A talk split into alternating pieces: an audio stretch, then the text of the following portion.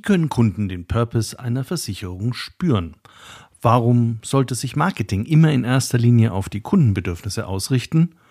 Und wie sieht ganz konkret das Marketing für bessere Kundenerfahrungen bei einer der größten Versicherungen in Deutschland aus? Willkommen bei einer neuen Folge von CX Talks.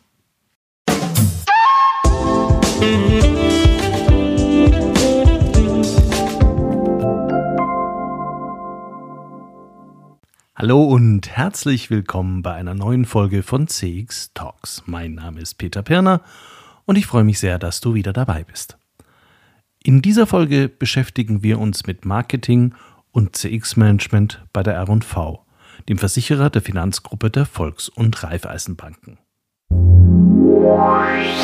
CX Talks wird diesen Monat unterstützt von MoveXM, einer Software-as-a-Service-Lösung für CX-Management, made, managed und gehostet in Deutschland.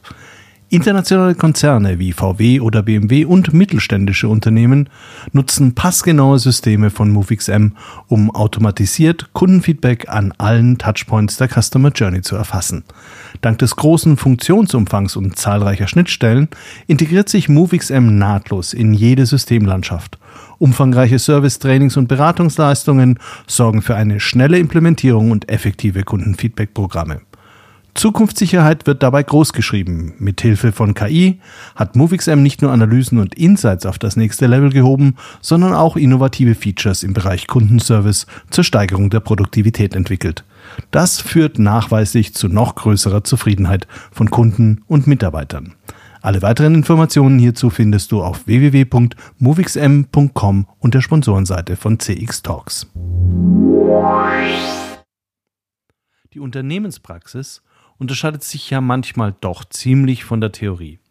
In einer idealen CX-Welt sprechen alle Abteilungen vorbehaltlos und uneigennützig über die Interessen der Kunden. Sämtliche Prozesse werden dann abgeglichen und als harmonische Gesamtkomposition für den Kunden in einer Customer Journey liebevoll ausorchestriert. Das alles setzt viel Selbstlosigkeit der Ressource voraus, denn Budgets müssen ja schließlich für die Themen verteilt werden. Und man braucht Menschen, die das Thema treiben, nicht weil sie es müssen, sondern weil sie es wollen. Dazu braucht es ein klares Selbstbild eine Vision und die organisatorische Durchsetzungskraft, die richtigen Dinge tun zu können. Was sind das für Positionen und was sind das für Menschen, die sich hier im echten Leben finden? Anja Stolz ist für mich so eine Person. Anja ist CMO im RV-Konzern und verantwortlich für das Omnichannel Management. Außerdem ist sie Mitglied des Vorstands der RV Direktversicherung. Sie hat also den Willen, und die Position, um Dinge vorantreiben zu können. Wie sie das tut, erzählt sie uns in dieser Folge.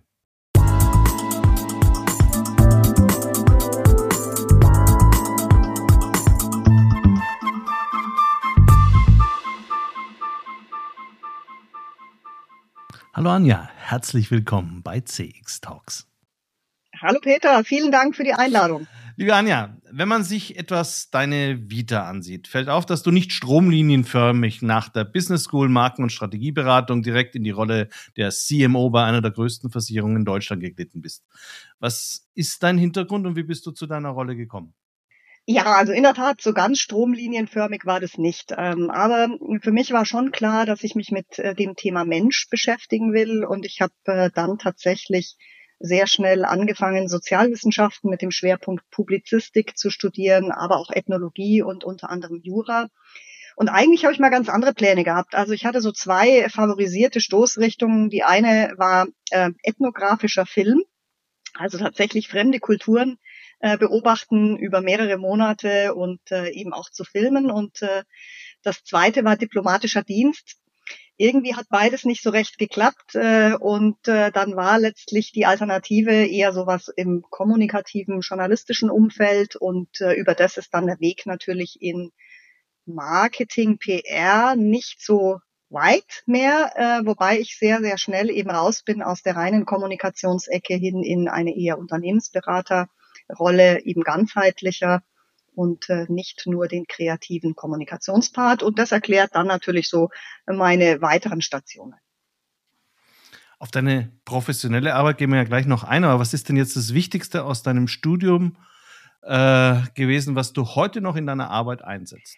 Ja, das ist ganz interessant. Äh, also das ist äh, gar nicht so sehr eben das Hauptstudienfach, was man sich vielleicht so denken könnte, was sehr prägend ist, sondern es ist tatsächlich, sind die Aspekte aus der Ethnologie, die heute eine immer wichtigere Rolle in meinem Alltag plötzlich einnehmen, weil das, was wir natürlich datenbasiert machen oder das, was wir über Motivlagen, über Hintergründe, über tieferliegende Werte, über das Funktionieren von Gemeinschaften ähm, natürlich brauchen fürs Marketing, das ist so im Grundsatz natürlich in den Kulturstudien der Ethnologie äh, natürlich drin gewesen. Und da hat man eine ganze Menge sowohl methodisch als auch inhaltlich natürlich, von dem ich noch zehren kann. Und das Zweite, das kann ich gar nicht verhehlen. Äh, der Job eines Marketiers hat viel mit Juristerei zu tun. Ich bin heilfroh, äh, dass ich zumindest in Teilen da mitreden kann na, und eben auch bei Themen wie Datenschutz, Einwilligung, ähm, hast du nicht gesehen, Markenrechte äh, nicht ganz blank dastehe. Wir wollen heute ja über dein Verständnis von Purpose, Marketing und Customer Experience sprechen. Und wir wollen auch schauen, wie sich das bei der R&V wiederfindet. Inwiefern ist denn der Purpose eines Unternehmens aus deiner Sicht überhaupt wichtig? Und hat das so einen großen Einfluss auf alles, was dann danach kommt? Also ein Kollege von mir hat mal gesagt, nicht jedes Joghurt braucht irgendwie einen Purpose. Ähm, das würde ich auch teilen. Also ich glaube, ähm, es bringt jetzt nichts zwanghaft für jedes Produkt oder so ähm, eine Sinnhaftigkeit äh, im, ich sage jetzt mal, fast religiösen Stile zu suchen. Ähm, was ich aber zutiefst glaube, und das, das gilt ja für uns als Privatmenschen äh, genauso wie für eine Unternehmung. Äh, für mich ist Purpose eigentlich eher das Synonym für eine Haltung, für etwas zu stehen, und eben nicht das Fähnchen mal eben so in den Wind zu halten, wie es, wie man es halt gerade braucht. Und das halte ich für absolut essentiell äh, für Unternehmen. Das halte ich aber ehrlicherweise auch zutiefst persönlich für essentiell für einen selbst als Person, ähm, für etwas zu stehen und das auch dann zu tun, wenn es rough wird. Und wie würdest du jetzt den Purpose der R&V beschreiben, dass man das vielleicht noch ein bisschen praktisch besser greifen kann? Also die R&V hat ja eine hundertjährige Tradition und äh, die kommt aus dem genossenschaftlichen Gedankengut, was einer alleine nicht schafft, das schaffen viele. Und das klingt jetzt erstmal ähm, ja eher brav und fast angestaubt und klingt auch nur nach Gemeinschaft. Wir haben das äh, in unserer neuen Positionierung übersetzt mit gegen den Egoismus für die Gemeinschaft. Und zwar sehr bewusst. Ne, man sagt eigentlich uns Marketiers, man soll nie gegen was sein, sondern immer nur für was. Aber das ist manchmal im Leben zu einfach. Ne? Hinter einem für etwas sein versammeln sich manche Leute zu schnell mit und haken es quasi ab. Ne? Für Gemeinschaft, da wird fast jeder sagen, ja, ja. Ähm, aber gegen den Egoismus für die Gemeinschaft ist eine ganz andere Haltung, äh, die eben auch voraussetzt, dass man dann Position bezieht und das ist das, was für mich eigentlich der Kern der Purpose-Diskussion äh, eben äh, ist und was das Purpose-Thema ausmacht. Eine Position beziehen und diese auch verteidigen oder eben auch einbehalten oder behalten, ähm, auch wenn es mal zu Gegenwind kommt und auch äh, äh, wenn man da vielleicht mal einen Shitstorm aushalten muss und nicht dann zu sagen, ah naja, ich stehe lieber für nix oder für alles und nix, dann kann ich es auch nur niemandem, äh, dann mache ich es jedem recht und niemandem, kommt niemandem in die Quere. Und was bedeutet jetzt dieser Purpose konkret für die Optionen, die du im Marketing hast? Also gibt es bestimmte Dinge, die von vornherein ausscheiden, andere Dinge, die auf jeden Fall immer gehen, Themen oder äh, Instrumente? Ja, für uns heißt es, dass der Purpose sich durchzieht durch äh, das gesamte Geschäftsmodell. Also das heißt, wenn wir eben ähm, etwas entwickeln, ob das Produkte oder Services sind, dann ähm, leben die eben auch das. Äh, wenn wir angegriffen werden, weil äh, eine dunkelhäutige Frau auf unserem Werbeplakat ist, dann beziehen wir dazu Stellung. Ähm, wir ähm, sagen tatsächlich eben dann deutlich, wofür wir sind und wogegen wir sind, sowohl in der Kommunikation, aber vor allem halt in der Leistungserfüllung. Und äh, das atmet bei uns äh, das gesamte Unternehmen. Also das heißt, äh, das, was wir sagen, eben für die Gemeinschaft oder was einer alleine nicht schafft, das schaffen viele. Das kann man bei uns erleben. Bei uns ist man eben nicht nur Kunde, sondern äh, bis hin zu Mitglied. Man bekommt Geld zurück ähm, als Cashback. Äh, man bekommt Leistungen äh, teilweise for free. Wir haben in den Krisenzeiten jetzt gerade rund um Corona oder auch die Flutkatastrophe, äh, viele Möglichkeiten gehabt, tatsächlich als Unternehmung zu beweisen, dass das, was wir sagen, dann tatsächlich eben auch erlebbar ist. Gleichzeitig darf man es nicht verwechseln. Das heißt nicht, dass wir jetzt nur noch ein Sozialunternehmen ist, äh, in dem alles for free ist. Das ist nicht die Aussage. Aber die Aussage ist einfach, äh, wir leisten an dem Part Gemeinschaft deutlich mehr für unsere Kundinnen und Kunden oder Mitglieder, äh, als sie das woanders erleben. Und darauf kann man sich auch verlassen. Und wir beziehen auch Position, wenn es irgendwie gegen Randgruppen oder ähm, irgendwelche anderen Dinge passieren, die einfach mit unserer Haltung und mit unserem Purpose nicht vereinbar sind. Wir schalten beispielsweise jetzt auch im Umfeld der WM äh, keine Media und so weiter. Also es sind, sind so ein paar Dinge, äh, die man eben bei uns äh, tatsächlich dann erleben kann. Äh, da versuchen wir einfach ein bisschen differenzierter dran zu gehen.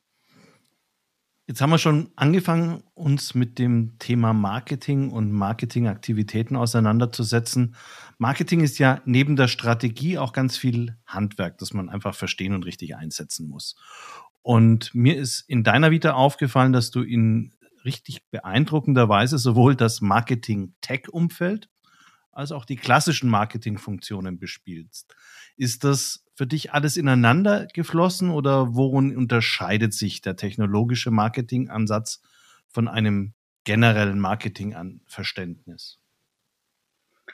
Also ganz radikal gesprochen unterscheidet sich gar nicht.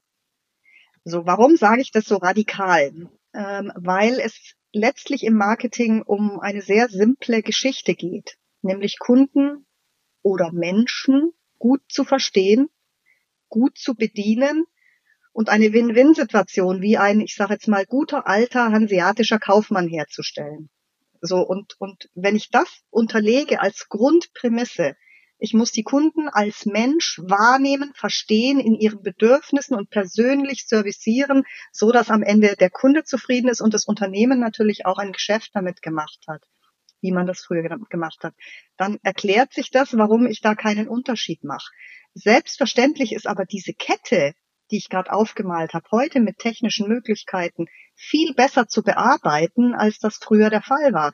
Wenn du bei uns ins Unternehmen reinschaust, wir haben neun Millionen Kunden, äh, ein typischer Vertriebler, der arbeitet halt immer mit den 10, 15 Prozent gleichen Kunden, die kennt er, die kann er auch servicieren wie eine Tante Emma. Das heißt aber halt im Umkehrschluss, 85, 90 Prozent unserer Kunden sind nicht persönlich so bekannt, dass man sie gut servicieren kann.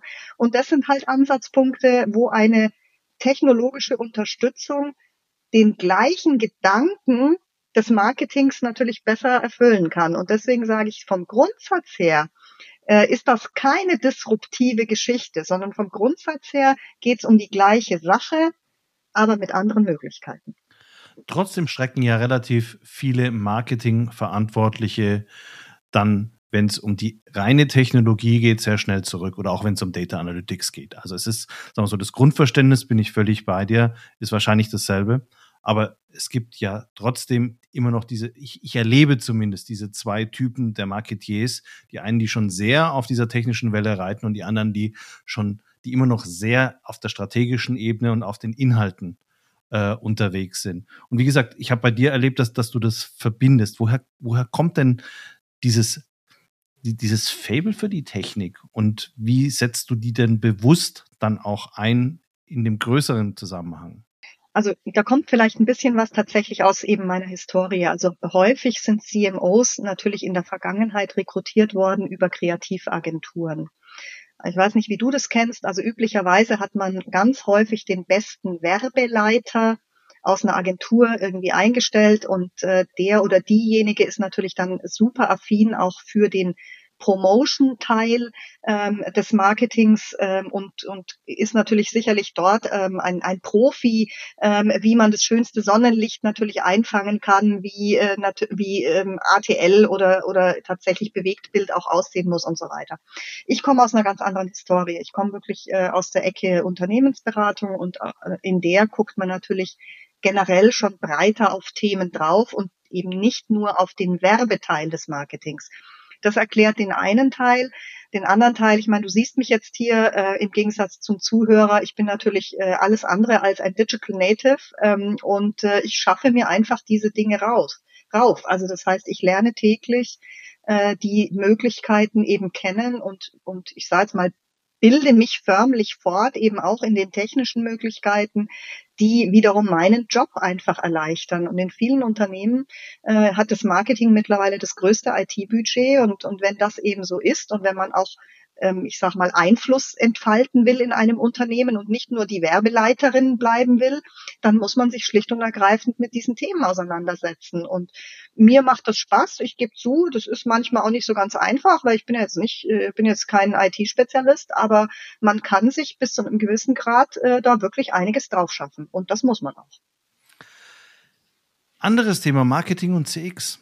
Ich habe kürzlich ein Zitat von Monika Schulze von der Zürich Versicherung gesehen. Da hat sie gesagt, äh, CX wird die Brand ablösen.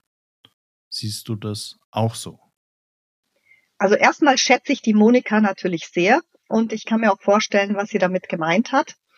Äh, ich würde allerdings die ganze Gemengelage anders framen. Ähm, dadurch, dass für mich Marketing per se nicht nur Promotion ist, und Brand für mich auch nicht nur Werbung, sondern für mich ist Brand die Marke und die Marke ist das Unternehmen. Und insofern ist für mich CX ein Bestandteil der Markenarbeit. Ich gehe sogar so weit, also das, was man in der Marke eben sieht in der Kommunikation, muss sich in der CX erfüllen. Also für mich ist es ein Zusammenspiel zwischen Haltung und Leistung. Und insofern glaube ich nicht, dass das eine das andere ablöst, äh, sondern dass das zur Markenarbeit dazugehört.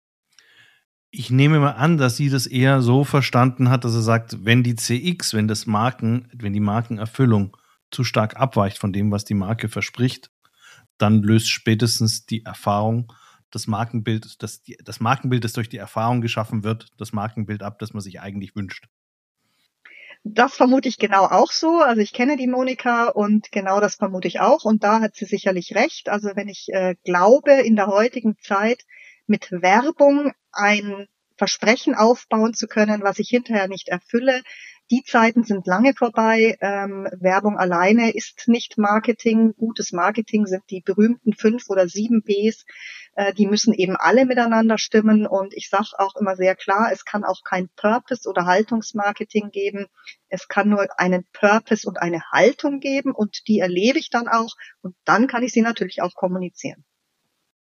Wenn man noch konkreter mal auf Customer Experience Management eingehen. Ihr habt ja auch Customer Experience Manager bei der R&V.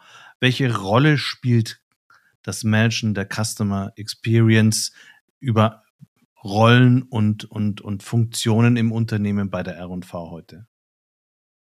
Also wir haben keine ähm, genannte Funktion und auch keinen Bereich äh, Customer Experience und ich kann dir auch sagen, zum Glück. Ähm, ich halte das nicht für richtig für jedes Thema, was gerade ähm, ja einen Schwerpunkt in einer Arbeit ähm, ausmacht, einen neuen Bereich oder gar einen neuen C-Level zu gründen. Also im Gegenteil, ich äh, kann das gar nicht verstehen, wieso es ein Chief Happiness, ein Chief Budget, ein Chief Client, ein Chief Digital, ein weiß ich nicht was Officer äh, geben muss. Ich glaube, die Kernfunktionen in einem Unternehmen, nämlich das Steuern der Kundeninteraktion, ähm, und damit auch des Markenerlebnisses oder des Unternehmenserlebnisses am Kunden. Das ist die Funktion, die klassischerweise ein CMO bedienen können muss. Und ich glaube, wenn er das nicht kann, dann macht er was falsch. Ähm, oder das Unternehmen macht was falsch. Das ist, sind ja manchmal verschiedene Facetten. Äh, ich halte es nicht für richtig, das alles auseinanderzunehmen, sondern ich glaube, es braucht jemanden, der sich verantwortlich fühlt für das Endkundenerlebnis. Und das umfasst eben verschiedentliche Facetten ähm, und das ist für mich Markenarbeit. So, das heißt jetzt nicht zwingend, dass man jeden einzelnen Prozess selber optimieren können muss. Das wäre ja vermessen. Also ich kann ja auch nicht alle Prozesse äh, im Betrieb und im Vertrieb und auch noch die querliegenden selber irgendwie managen. Natürlich müssen das die Kolleginnen und Kollegen machen, aber ich sag mal, die Erwartung des Kunden an einzelnen Touchpoints, das sind schon Themen, die ein, ein Marketingmensch mit beeinflussen muss, weil ansonsten macht er seinen Job nicht gut. Siehst du nicht die Gefahr, dass du als, wenn das ganz eindeutig bei einer Funktion aufgehängt ist wie dem Marketing, dass es dann besonders schwierig ist, über einzelne Silos im Unternehmen hinweg zu optimieren. Es gibt ja den klassischen Konflikt zwischen dem Vertrieb und dem Marketing. Dann gibt es noch einen wunderbaren Konflikt zwischen dem Customer Service oder dem Backoffice und dem Vertrieb. Äh, das wird dann nochmal getoppt durch die freien äh, äh, äh, Vertreter, die vielleicht auch noch tätig sind im Fall, ich weiß nicht, ob, ob ihr äh, auch freie Vertreter habt, die dann wiederum in einem, in einem ganz eigenen Ökosystem für sich tätig werden. Der Kunde kriegt aber die Gesamt, das Gesamterlebnis präsentiert.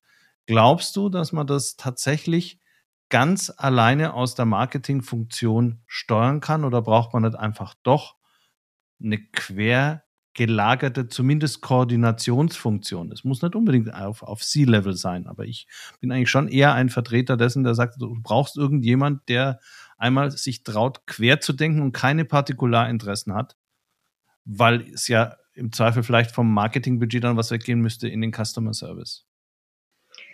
Also das ist die Frage der Perspektive. Also ich glaube, Strukturveränderungen lösen Strukturprobleme, aber keine inhaltlichen Probleme. Das, was du ansprichst, ist ein inhaltliches Problem. Nämlich denkt die Organisation tatsächlich kundenzentriert?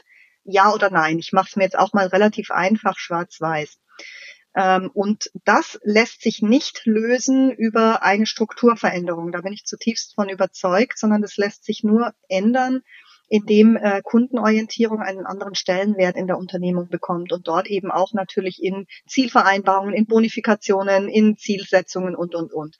Und dann bin ich schon bei dir, dann braucht es natürlich eine Orchestrierung. Also jetzt einfach sich hinzusetzen und zu hoffen, dass das von selber kommt. Das glaube ich auch nicht. Ich bin äh, in der R&V verantwortlich auch für das Omni-Channel-Management. Das ist im Prinzip die querliegende Funktion, äh, die eben dann dafür Sorge trägt, dass die Kundenstimme, sage ich jetzt mal, gehört wird und eben in den jeweiligen Kanälen oder um es noch besser zu, zu sagen, an den jeweiligen Kunden-Touchpoints eben auch zum Tragen kommt.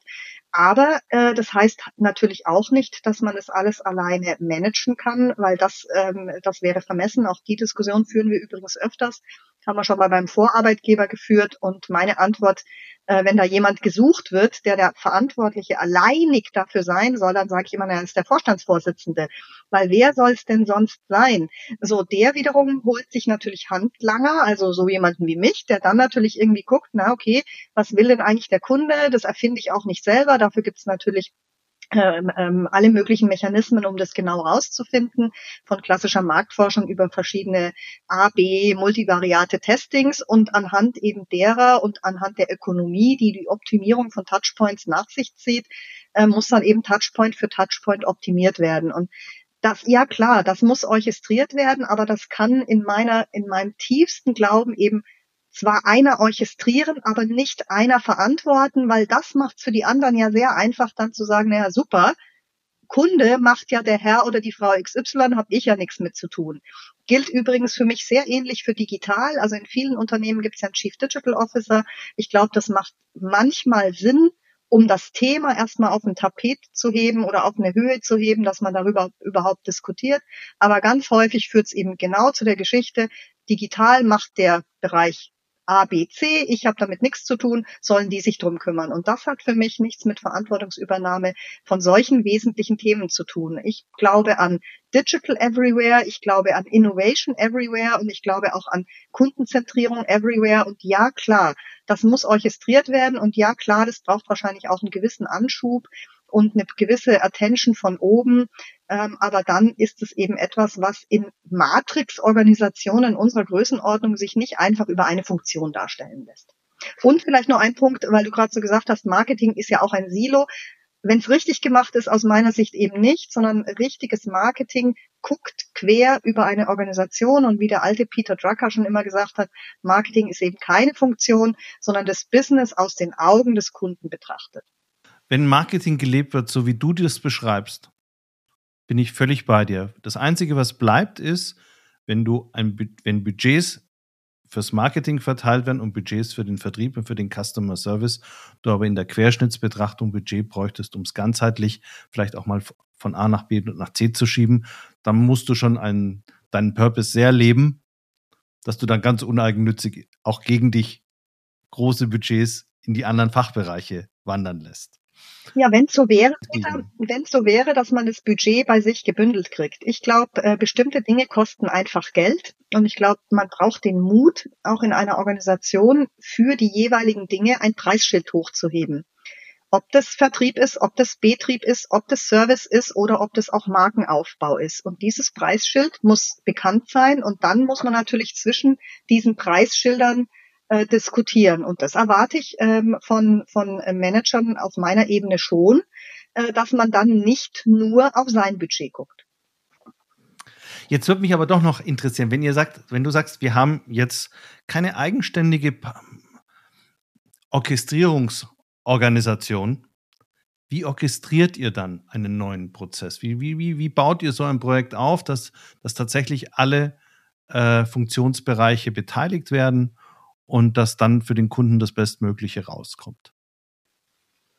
Also wir haben im Rahmen der Omnikanalstrategie erstmal einen Rahmen gesetzt. Also wenn du so willst, wir haben ein Fußballfeld abgesteckt oder ein Spielfeld abgesteckt oder ein Spielsystem miteinander entwickelt. Und das haben auch nicht wir aus dem Marketing entwickelt, sondern äh, das wurde im gesamten Konzern mit Vertretern aus sämtlichen Ressorts als Spielsystem oder als Rahmen entwickelt.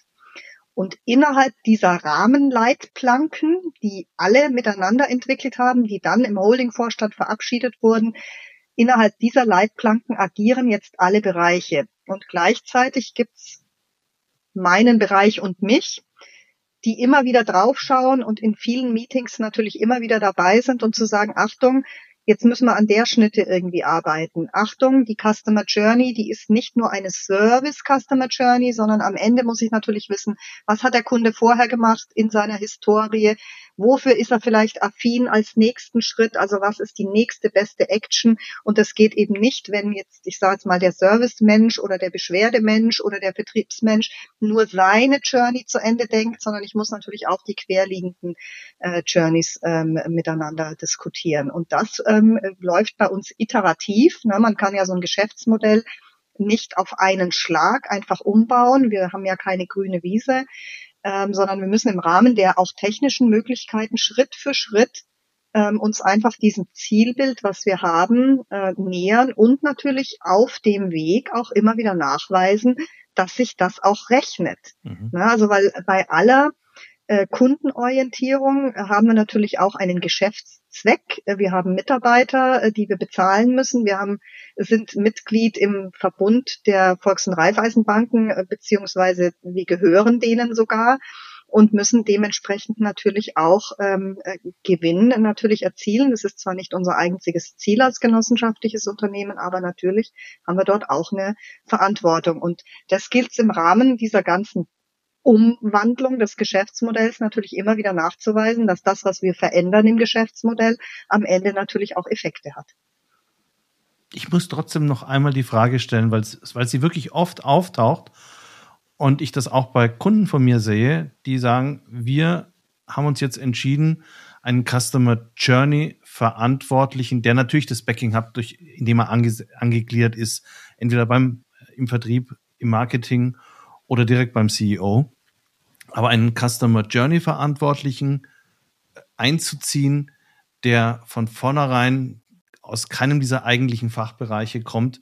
Und wenn ich das jetzt richtig verstanden habe, bist du der Meinung, das braucht es nicht. Ich glaube nicht, dass eine Person oder ein Team es schaffen kann, den anderen Leuten zu sagen, was sie zu tun haben. Ja. So, und das ist häufig aber genau das, was mit solchen Neben Bereichen passiert. Ne? Ich etabliere irgendwie einen Chief Journey Officer, der kriegt dann noch zehn Leute an die Hand oder lass es 20 oder 30 sein. Der kann natürlich operativ überhaupt nichts bewegen im Haus und geht dann aber von Bereich zu Bereich mit geliehener Macht und sagt dort, was, es, was man tun muss, damit man es richtig macht.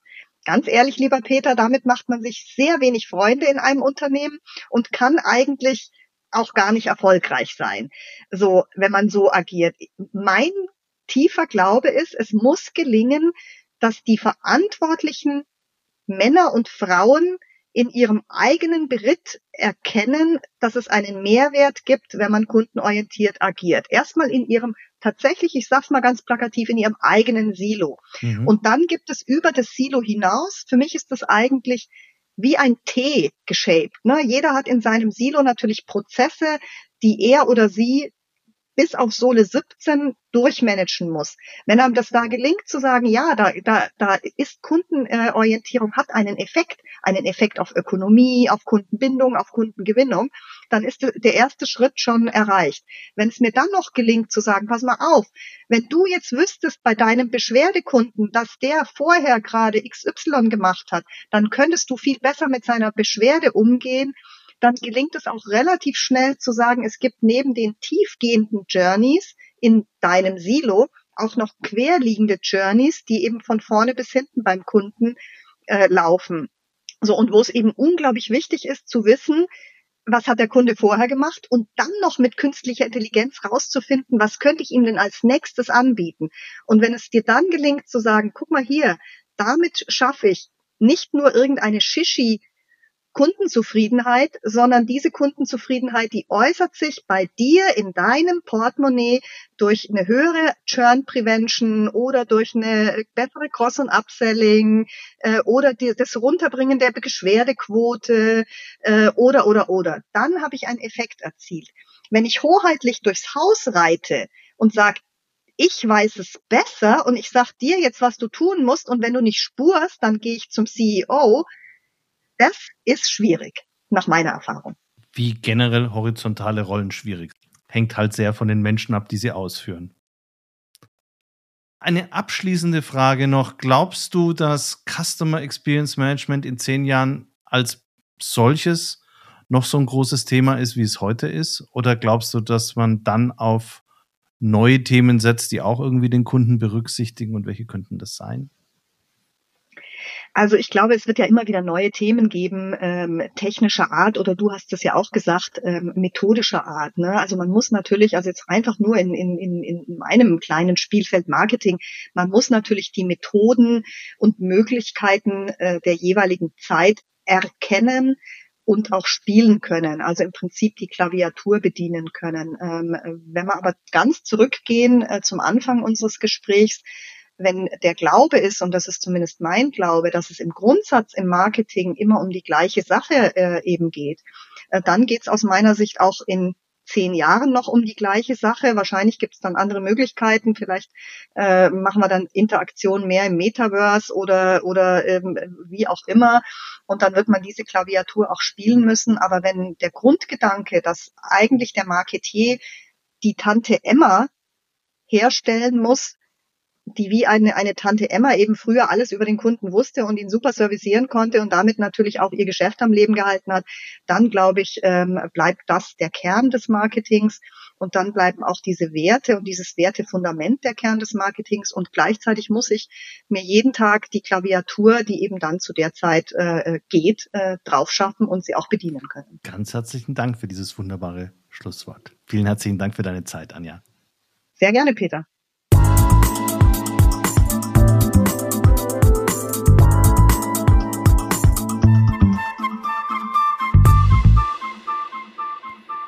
Das war Anja Stolz, CMO im R&V-Konzern, Verantwortliche für das Omnichannel Management und Mitglied im Vorstand der R&V Direktversicherung. Sie hat meine Vorstellung der optimalen CX-Organisation zumindest ein wenig ins Wanken gebracht und ist ein Beleg dafür, dass es nur zum Teil die formale Rolle ist, die über den Erfolg der Kundenorientierung im Unternehmen entscheidet. Ausschlaggebend ist immer die dahinterstehende Person.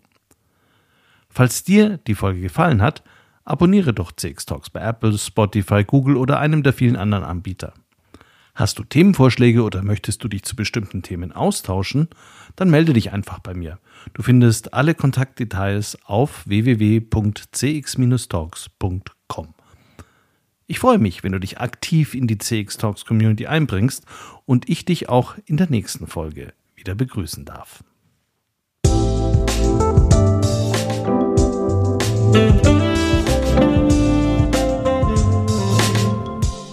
Das war CX Talks, der erfolgreichste deutschsprachige Podcast für Customer Experience Management.